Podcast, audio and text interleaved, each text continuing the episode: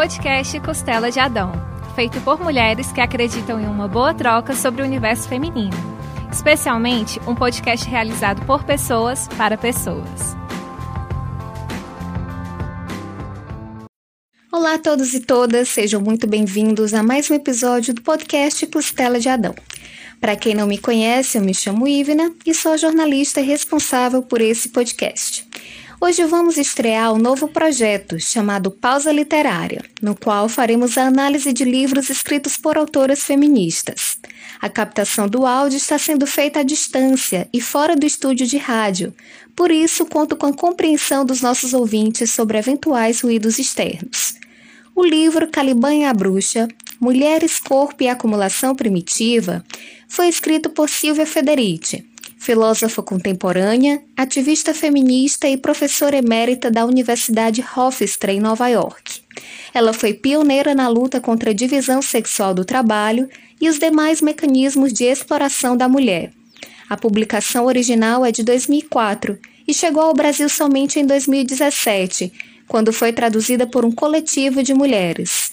A obra resulta de uma vasta pesquisa feita ao longo de 30 anos pela autora italiana radicada nos Estados Unidos. No livro, ela analisa a caça às bruxas ocorridas nos séculos XVI e XVII, as relações de trabalho na transição do sistema feudal para o capitalismo e de que maneira a apropriação estatal do corpo feminino e o trabalho reprodutivo das mulheres foram fundamentais para produzir trabalhadores para as fábricas e, consequentemente, contribuir para a produção capitalista. A autora faz uma crítica à teoria da acumulação primitiva de Karl Marx, que teria deixado de fora o trabalho reprodutivo das mulheres. Ela explica ainda de forma didática como a desvalorização do trabalho doméstico, a ascensão da família nuclear e a colonização da América serviram de pilares para o capitalismo. O trabalho doméstico não remunerado e os cuidados da prole foi sendo naturalizado como próprios e exclusivo das mulheres, ao mesmo tempo em que elas foram apartadas do sistema econômico. O trabalho feminino não assalariado ao longo dos séculos colocou as mulheres em uma condição submissa em relação aos homens, geralmente brancos e ricos, que passaram a ser os principais detentores das terras e do capital. Para Federici, o capitalismo surge como um processo de contra-revolução ela interpreta a ascensão do modelo capitalista não como uma forma de progresso neoliberal, mas sim como um movimento reacionário de apropriação dos bens comuns para a sobrevivência, a eliminação das relações comunitárias e a manutenção do contrato social. Desse modo, o capitalismo consolida suas bases sobre um sistema patriarcal, racista e sexista. O trabalho antes realizado pelas mulheres de forma coletiva nas comunidades passa a ser feito de maneira isolada, sem recursos suficientes e de modo impositivo. As bruxas eram mulheres solteiras ou viúvas, que exerciam função de parteiras, videntes e curandeiras. Essas mulheres possuíam conhecimento sobre ervas medicinais e sobre a natureza, o que lhes conferia uma maior autonomia sobre seus corpos, decidindo elas mesmas sobre a gravidez ou o aborto.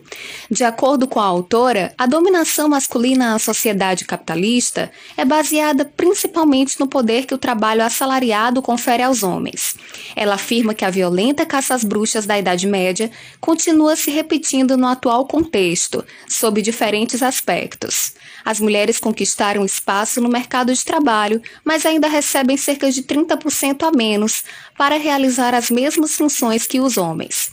Para debater sobre as ideias trazidas na obra Caliban e a Bruxa, eu convidei a querida Ingrid Peixoto, ela que é arquiteta e urbanista, mas é sobretudo uma ativista e leitora voraz de autoras feministas. Seja muito bem-vinda, Ingrid. Oi, Ivina, obrigada pelo convite, né? Fico bem feliz. É, não só uma leitora voraz, como eu vou fazer aqui o meu jabá, né? Eu tenho um clube de leitura para acessibilizar, na verdade, teoria feminista. Então, eu criei o arroba Leia Feministas né, no Instagram.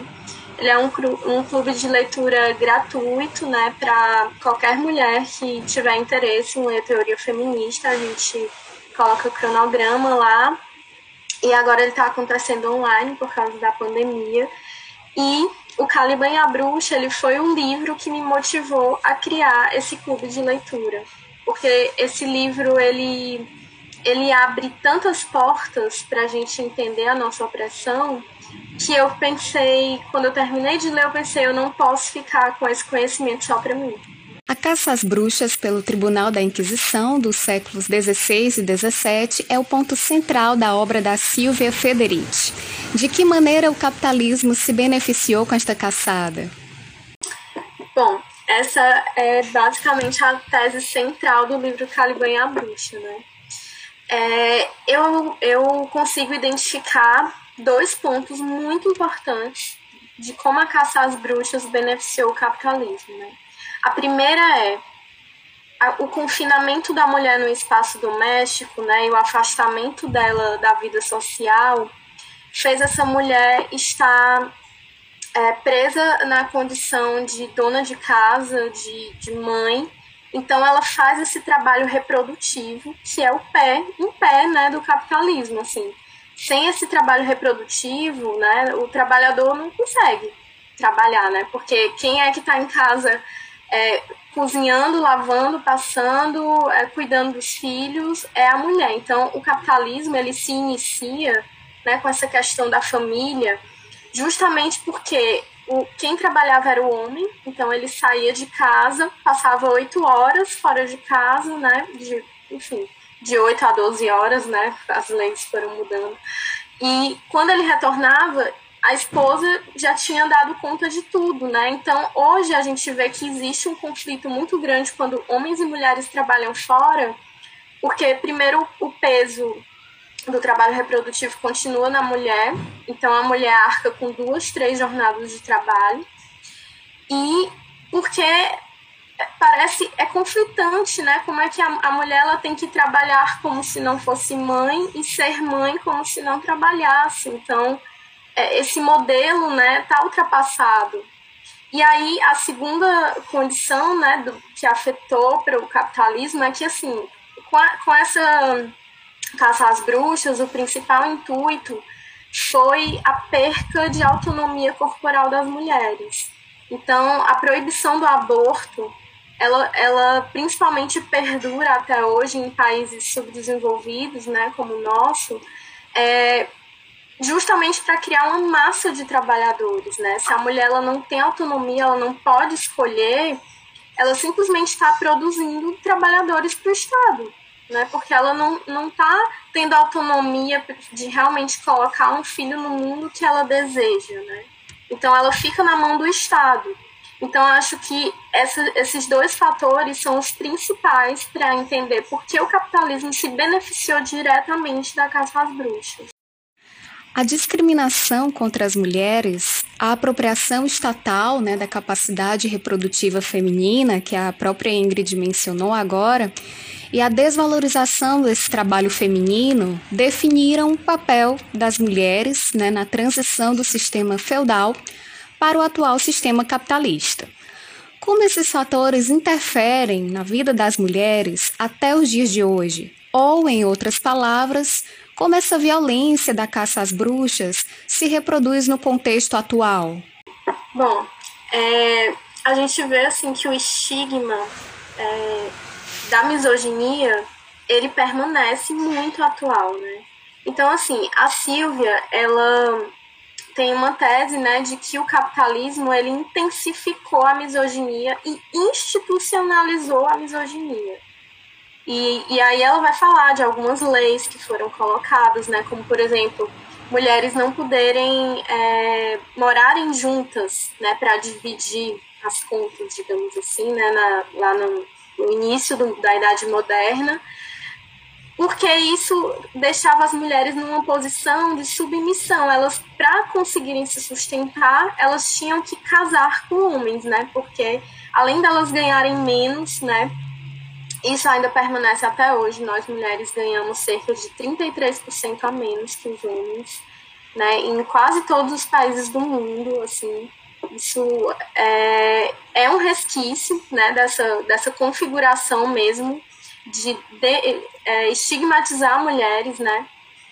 É, então, a, o outro ponto também é que é, quando, quando se coloca que as mulheres estão numa condição econômica é, inferior aos homens, elas estão mais sujeitas a violências, né? Então, a violência doméstica é um fator, consequência de estar numa condição de econômica inferior, né? Porque aí a mulher ela se sujeita a essa violência porque como ela consegue fugir de um casamento se ela não tem recursos financeiros, né?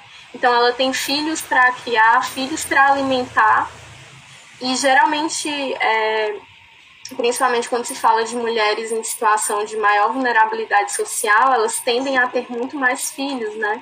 Então, é muito mais difícil para essa mulher conseguir fugir com seus três, quatro filhos e ser abrigada né, em outra casa com, com, toda, com toda a sua família, né? Então, é muito mais difícil para essas mulheres saírem desse ciclo de violência.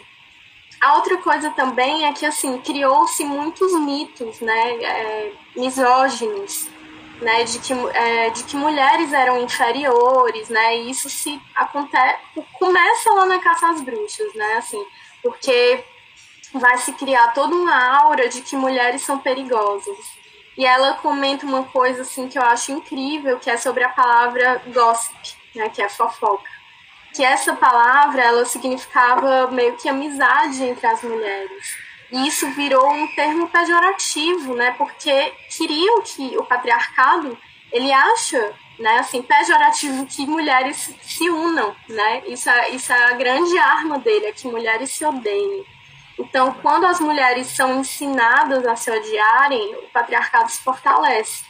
Né? Então, imagine que o contexto da caça às bruxas era um contexto em que qualquer mulher poderia ser acusada de bruxaria pela própria vizinha, às vezes pelas próprias familiares, às vezes, às vezes dentro da própria família. Então, era um clima de completo é, é, estranhamento entre as mulheres, né?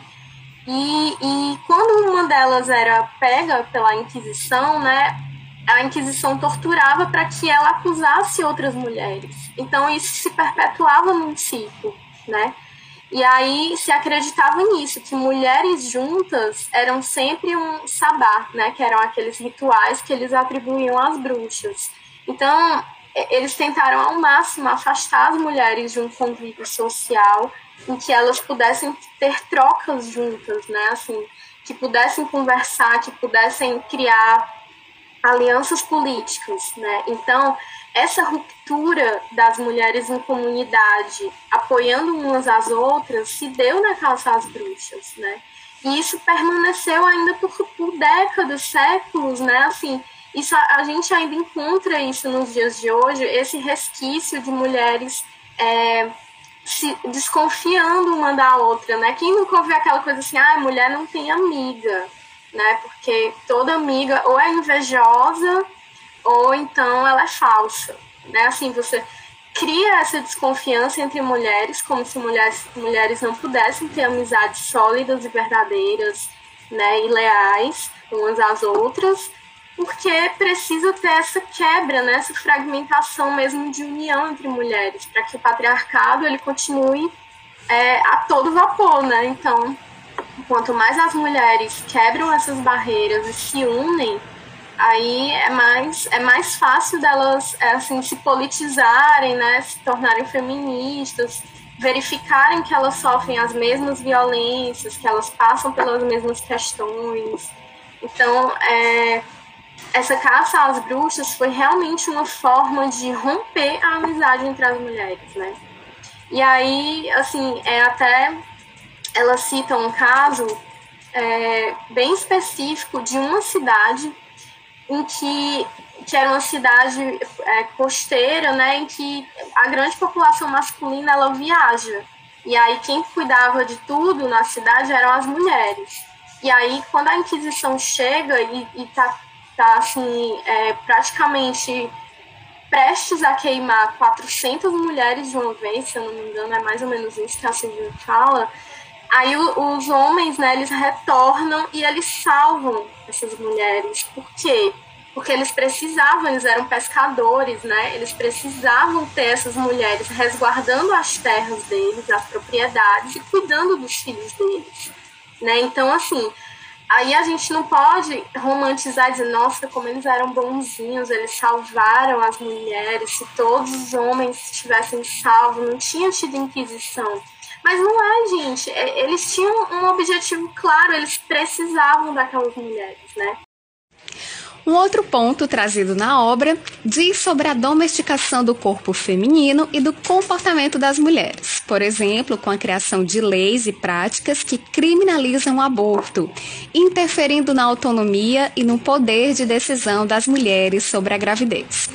Existe uma espécie de código social que determina como uma mulher deve se comportar, o que ela pode falar, como ela deve se vestir, etc.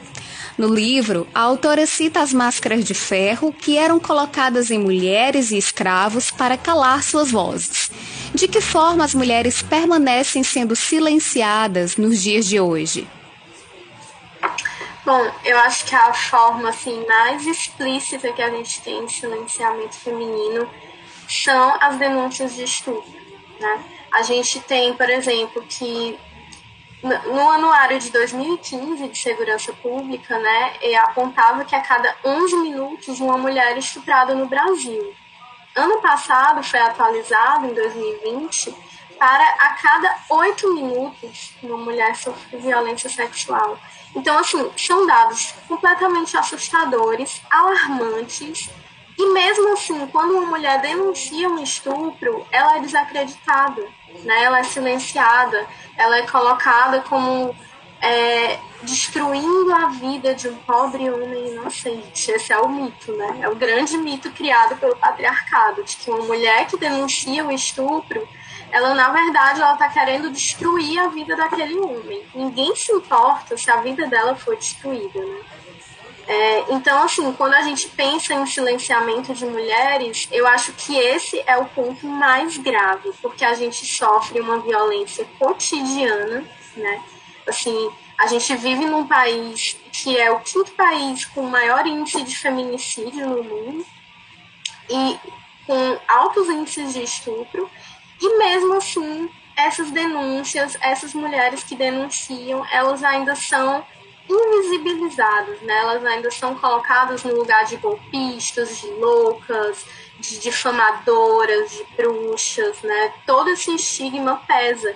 Então, assim, a mulher que faz a denúncia, ela sofre violência duas vezes, né? A primeira, a, a, a do estupro em si, né, a da violência, e depois, quando ela denuncia, ela sofre, ela é revitimizada porque ela sofre violência das pessoas que não acreditam, das pessoas que pedem provas, das pessoas que pedem. E assim, é, não é que a gente. É, a gente tem que pensar, na verdade, que essas mulheres elas elas estão enfrentando muitos demônios, né, para colocar essas denúncias. Então, assim, caso essa mulher esteja mentindo, gente, ela também vai pagar na justiça. A gente não tem que se preocupar se uma mulher mentirosa, né? Assim, eu sempre falo, é muito melhor estar do lado de uma mulher mentirosa do que de um homem estuprador, sabe? Então eu fico de consciência muito tranquila de dizer que eu sempre estou do lado da vítima.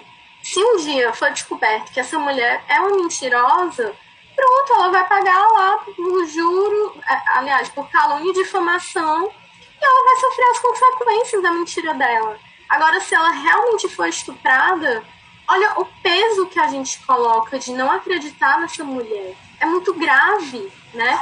Então, é, assim, com essas estatísticas tão absurdas, é o homem que tem que se defender, não é a mulher que tem que provar que ela foi estuprada. É o homem que tem que provar que ele não é um estuprador. Porque, gente, a gente tem um estupro a cada oito minutos. Então, assim, a conta não fecha. Se nem um homem é estuprador, quem que tá fazendo isso, né? Então, é, é, é muito urgente a gente conscientizar as mulheres de que é muito importante. Eu digo mulheres porque, assim, é, se a gente tem uma rede de apoio de mulheres, né, se solidarizando, se, se e, e se apoiando e, e, e, defendendo essa mulher, né, do, do, do do que ela vai sofrer assim de estigma, de misoginia, eu acho que já melhora muito, né, a condição dessa vítima que vai denunciar, porque dos homens a gente já espera, né, mas das outras mulheres é um golpe assim, uma apunhalada muito maior, porque a gente sabe que essa mulher um dia pode estar no nosso lugar, né, assim, você pode estar no lugar da vítima. Se um estupro acontece a cada oito minutos nesse país, e isso é subnotificado. Isso aí não é 100% dos estupros. Isso é o que chega às autoridades. Porque a grande maioria dos estupros né, que acontecem em casa e que são com crianças e adolescentes, esses são subnotificados. A gente estima que 10% vem à tona. Né? E aí é, existe toda uma, uma, questão assim de mesmo quando a mulher vai denunciar, né? Aí fica aquela coisa de ah, você vai destruir sua família denunciando o pai, o irmão, o tio, né?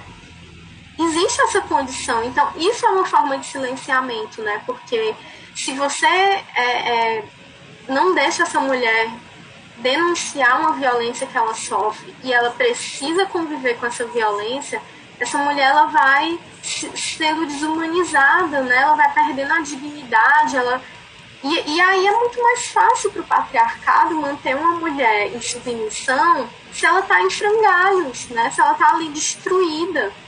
Então a gente precisa pensar que toda vez que a gente dá voz para essas mulheres, né, a gente está nos fortalecendo também. É, Ingrid, por que, que ainda existe também esse estigma em torno da palavra feminismo, né? E também uma outra questão, nós mulheres também reproduzimos machismo, né? Não tem como, já que a gente foi criada num, dentro de uma sociedade com todas essas questões, né, do patriarcado, etc. É, como, como é que você acha que isso afeta as nossas relações, né? Bom, primeiro sobre o feminismo, né? É, é assim, a propaganda antifeminista ela existe desde que existe movimento de mulheres organizadas, né? Ela começa lá com as sufragistas, né? E tudo que diziam sobre as sufragistas dizem até hoje sobre as feministas, né? Então diziam que eram mulheres é, que queriam mandar nos maridos, que queriam é, bater nos maridos, que eram mulheres mal amadas, que eram mulheres feias, que eram mulheres é, é, e aí eles faziam cartoons, né, na época, e eram sempre cartoons, assim, de mulheres é, bem, assim, estereotipadas, assim, como se elas fossem narigão, assim, aquela, aquela imaginário de bruxa, né? Então faziam mulheres velhas e, e sempre, assim, é, disformes, né? Assim, um nariz muito grande, uma verruga enorme, um rosto, né, com traços, assim, meio é, não muito bonitos, né? Assim, sempre mostrando que eram mulheres, era tudo que uma mulher não deveria ser. Os próprios né? contos de fadas, né? Os próprios contos de fadas reproduzem as bruxas Exato. dessa forma, né? Com mulheres velhas, feias, que vivem isoladas no Sim. meio da floresta, né? Sim, os contos de fada, eles, assim, eles nascem lá na, na Idade Média, né, também. Então, eles trazem muitos estereótipos, assim, que foram sendo construídos ali na assim, quando eles foram, que eles eram histórias orais e quando eles foram escritos, né, eles vão molda, modelando o imaginário da época em que eles são escritos, né, então já vai mostrando, assim, é, as mulheres sempre desunidas, né, muito difícil, por exemplo, até hoje, gente, não tem um filme da Disney que mostre uma princesa com a sua melhor amiga, assim, juntas né, passando por aventuras, não tem. É, a gente encontra a Elsa com a Ana, que são irmãs, e mesmo assim elas passam filmes separados, né? Assim, então você nunca vê, porque geralmente o homem ele sempre tem o coadjuvante, que é o amigo dele que ajuda ele lá, né? Na aventura. Mas a mulher ela sempre tá só. E quando ela não tá lutando contra outra mulher, que é geralmente a bruxa, geralmente é uma rainha, né? É muito interessante a gente ver assim, a mulher quando ela é rainha, ela é uma bruxa. Quando ela é princesa, aí ela é bonita, né? Ela é desejada, ela é bondosa, porque sempre colocam mulheres no poder como perigosas, né? O patriarcado ele teme muito que as mulheres cheguem no poder, né? Assim, que compartilhem o poder. Mas tem uma, uma feminista é, muito famosa, a Dworkin, né? Andrea que ela fala assim: o feminismo é odiado porque mulheres são odiadas, né? Então, quando a gente se dá conta de de como mulheres de fato são odiadas na sociedade, assim, porque um estupro a cada oito minutos, gente, isso é um, é um é uma declaração de ódio, né, às mulheres muito grande e é assim visível, muito visível, né, que é ódio declarado, porque estupro é uma arma de guerra, né? Então, se você, se a gente tem uma população sendo estuprada de oito em oito minutos, é, ela está sendo massacrada e é uma guerra que só existe de um lado, né? Porque as mulheres não estão atacando, a gente não está matando homens em massa, a gente, a gente só está deixando isso acontecer, né? Então, o que eu, o que eu finalizo é dizendo assim, mulheres, estudem sobre feminismo, né? Entendam a história do feminismo, porque cada vez que a gente entende por que, que a gente é oprimida, por que, que a gente está no movimento separatista, por que, que a gente está é, tentando desconstruir alguns estigmas né, que, que atrelam ao feminismo, fica tudo mais fácil né, para entender e para explicar para outras mulheres também. Né? Então, assim, é, quando da próxima vez que enviarem para você um, um, grupo feminista que está é, defecando na rua, né, colocando o crucifixo, sabe Deus onde, não acredite, porque isso não é feminismo. Né? Assim, por mais que tenham lá, somos feministas e uma bandeira, a gente tem que ter um senso crítico de que aquela pessoa não é porque ela se diz feminista que ela é feminista, né? A gente, se a gente souber as bases do movimento, a gente identifica muito facilmente que é uma pessoa que está lá de má fé, né, tentando tumultuar o movimento. Bem, no capítulo em que a Silvia fala sobre a caça às bruxas e o novo mundo, ela vai falar um pouco, né, de como essa caça às bruxas se estendeu até o, o continente americano é, por meio da colonização, né? E tem um trecho que fala o seguinte: o destino comum das bruxas europeias e dos sujeitos coloniais pode ser ainda melhor demonstrado pelo crescente intercâmbio ao longo do século XVII entre a ideologia da bruxaria e a ideologia racista, que se desenvolveu sobre o solo de conquista e do tráfico de escravos. O diabo era representado como homem negro e os negros eram tratados cada vez mais como diabos, de tal modo que a adoração ao diabo e as intervenções diabólicas tornaram-se o aspecto mais comumente descrito sobre as sociedades não europeias que os traficantes de escravos encontravam. É como a caça às bruxas se estendeu ao chamado Novo Mundo, incluindo o nosso país, por meio da colonização da América. Ela traça um paralelo muito interessante, que é justamente a desumanização das mulheres ali no fim da Idade Média, que é o período que começa o descobrimento das Américas, né? e a desumanização desses povos que são encontrados na América, né? Os povos ameríndios. Então, para se dominar um povo, você precisa desumanizar esse povo, né? Então, para dominar mulheres, foi preciso desumanizar mulheres, né? Da mesma forma para dominar os indígenas, né, os, os negros trazidos da África, eles também sofreram, sofreram um processo de de apagamento né, de sua cultura, é, de, de suas religiões, né? Tudo foi apagado. E aí a, a, grande diferença né, desses povos para as mulheres é isso, assim, que as mulheres não tinham uma história em comum para ser apagada.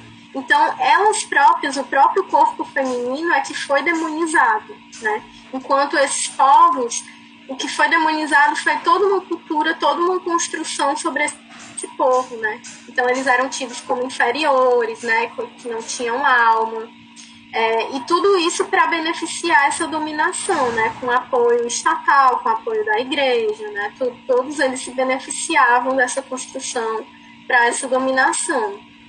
Então, a, a Gerda Lerner, né, ela, em A Criação do Patriarcado, ela vai falar bastante dessa questão da, da desumanização das mulheres, é, de como elas foram as primeiras é, pessoas né, a serem escravizadas no mundo, mulheres e crianças. E como os homens aprenderam a escravizar mulheres e crianças, eles começaram a escravizar outros povos, né? E aí, quando eles foram para é, dominar também os povos na América, isso também aconteceu, né? Eles matavam em grande maioria os homens, né? Aprisionavam as mulheres. Eles fizeram é, um genocídio em massa, né? Assim, e engravidavam essas mulheres para que esses filhos mestiços, né, que iam sendo gerados, eles já tinham, digamos assim, eles primeiro que eles não conheciam o passado do povo deles, então, como eles não conheciam a história, não conheciam o passado, era mais fácil também deles acreditarem que eles nasceram naquela condição e que é, estariam para sempre presos naquela condição, né? Então, por exemplo, é muito importante quando a gente pensa que os escravos trazidos né, da África para o Brasil, eles tinham que permanecer analfabetos, porque eles não podiam ter acesso né, a, a, a, digamos assim, a uma consciência, né, porque quando você se educa, você acaba questionando né, o status quo que você está inserido. E isso também eles fizeram com as mulheres no mundo inteiro, né? As mulheres não podiam estudar, a gente foi impedida de estudar, porque os anos e anos de atraso que a gente tem no movimento feminista só porque a gente não podia estudar. Então, é tanto que a grande revolta que teve no Brasil, a maior revolta de escravos, né, do, do povos escravizados, foi a revolta dos malês, que foram é, negros que, que, que sabiam ler e escrever e se comunicavam em bilhetes, né? E aí eles conseguiram articular uma revolta gigantesca então, assim, é um perigo enorme, né? E aí os ameríndios, eles não tinham uma língua escrita, né? Então eles não conseguiam articular é, revoltas dessa forma, né? Mas eles, mas como eles conheciam muito bem a terra, eles conseguiam fugir, né? Então, é por isso que também a escravização, pelo menos no Brasil, né, já na América Latina, é, eles conseguiram escravizar, né, os indígenas com mais sucesso num regime lá que eles usavam os próprios indígenas para auxiliar na escravização de outros indígenas. Né? Então, assim, aquela coisa do, do oprimido né, ajudando o opressor, sendo cúmplice. É, e aqui no Brasil, não, a gente não conseguiu, é tanto que teve que importar né, é, pessoas escravizadas da, da África. Mas o processo de desumanização foi o mesmo, né? É apartar essas pessoas de um passado, apartar essas pessoas de suas famílias, né? E, a, e as mulheres, elas na verdade, a Simone de Beauvoir ela fala, nós mulheres somos o único povo, né? Que na verdade não é um povo, porque a gente não tem uma cultura própria, a gente não tem uma unidade e a gente convive diretamente com o nosso opressor, né? A gente não o povo negro ele consegue se colocar em guetos só de pessoas negras, né? O povo judeu consegue se colocar em guetos só de pessoas judias, né? E a gente não, porque a gente tem irmão, tem pai, né? Tem filho, tem namorado. Enfim, é muito difícil que a gente está em convívio direto com o nosso, o nosso opressor, né? Então, é muito mais difícil para as mulheres articularem uma saída, né? De, estando dentro dessa situação. Né? A nossa condição é muito mais complexa de, do que qualquer outro povo inferiorizado. Então também é por isso que ela se arrasta por muito mais tempo do que a desses outros povos, né? que conseguem é, é, se unir e lutar contra a sua opressão. Né? As mulheres ainda estão aí tentando construir um senso coletivo de que mulheres são uma categoria, mulheres são um coletivo, né? E aí você consegue se identificar que a opressão feminina é uma só. Bom, é, vocês encontram, né, como a Ingrid falou, vocês encontram o livro Caliban e a Bruxa facilmente em PDF na internet. É, por isso eu escolhi essa obra para a gente iniciar né, esse quadro, por ela estar disponível gratuitamente. E para finalizar, né, eu gostaria de saber se, se a Ingrid quer passar algumas referências bibliográficas aí para vocês, sobre para as mulheres que estão é, tentando é, conhecer mais, né, sobre, sobre o feminismo e sobre toda essa opressão em relação às mulheres. Se você nunca teve contato com teoria feminista, né, eu acho que um, um primeiro livro para ser indicado é o Feminismo é para Todo Mundo, da Bell Hooks. É um livro maravilhoso, super didático, e que ela traz assim os principais pontos do feminismo, faz aquela aquela máxima, feministas não odeiam homem, né, que a gente tá, tem sempre que estar tá explicando, porque ainda isso ainda é uma pauta, né? Assim, as pessoas ainda acham que é sobre isso, né?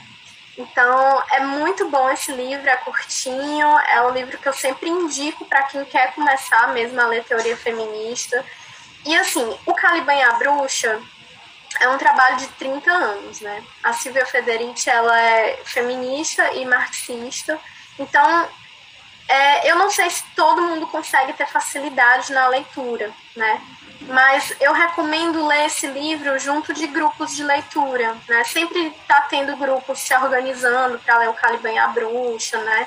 De, grupos de leitura feminista. Então, se você puder é, colar num grupo desses, ou então chamar amigas e ler em conjunto, vai, vai ajudar na compreensão, porque realmente é um livro que tem muito conteúdo, né? Ele é muito denso, ele traz muita informação, então é bacana ler e discutir com alguém, assim, para consolidar um pouco as ideias, né? E aí tem vários grupos é, de leitura feminista, né? Eu indico o meu, o, o Leia Feministas também, a gente é, já tem a programação desse ano, né? Agora para julho a gente vai ler a Mística Feminina, e depois o livro da Lélia Gonzalez, o Por um Feminismo Afro-Latino-Americano. Tá bem legal a programação, vocês podem conferir. E, e é isso, assim, eu acho que esse que, que o feminismo é bacana você ir lendo, né? Vendo os livros que você consegue ler. Se você não conseguiu ler, guarda ele um pouquinho, volta quando tiver mais bagagem, porque às vezes realmente é necessário ter uma certa bagagem para compreender tem o, o, Segundo Sexo, que é um livro também fundamental para ser lido, mas ele também é um livro difícil, assim, porque né, é um livro de quase mil páginas. Eu sei que é um livro que dá um pouco de medo, né? Ele, ele tem. Ele não foi um livro escrito para ser teoria feminista, né? Ele é um livro de filosofia existencialista em que ela investiga a condição da mulher. E aí se tornou né, um, um fenômeno para todas as feministas do mundo, né? Foi um livro que antecipou debates do século XXI, né? Que a gente ainda está tendo ele lá no século XX, ele já conseguiu antecipar. Aí eu recomendo também o Clube Beauvoir, né? Que, é, que todo semestre ele disponibiliza uma turma para ler o segundo sexo, né? Então, as inscrições estão abertas, se você colocar né, no Instagram, arroba Clube Beauvoir, você encontra. E e, é, e também é um livro que vale a pena ser lido em grupo, né? Lá tem mentoria com, com é, material de apoio para a compreensão do livro. Também é um clube organizado por mim, né?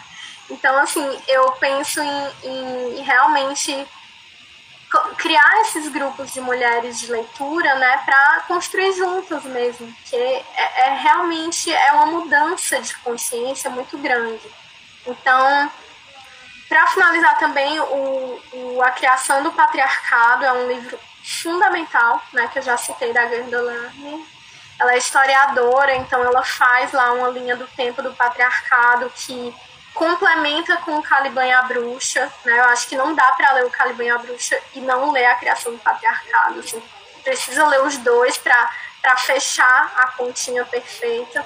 Porque a Silvia ela vai, ela vai localizar é, o patriarcado muito como se ele só existisse depois do capitalismo. E na verdade não, o patriarcado ele é muito anterior ao capitalismo, né? Então a Gerda vai e, e fecha essa lacuna, né, para você entender direitinho é, essa como é que foi, né, a criação do patriarcado si.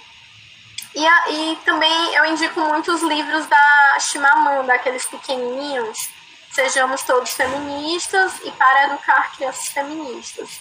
Eu sempre presenteio ele assim para pessoas mais velhas, né, que que estão tendo contato com o feminismo pela primeira vez, porque eles são bem didáticos, bem curtinhos, gostosos de ler. Então é isso.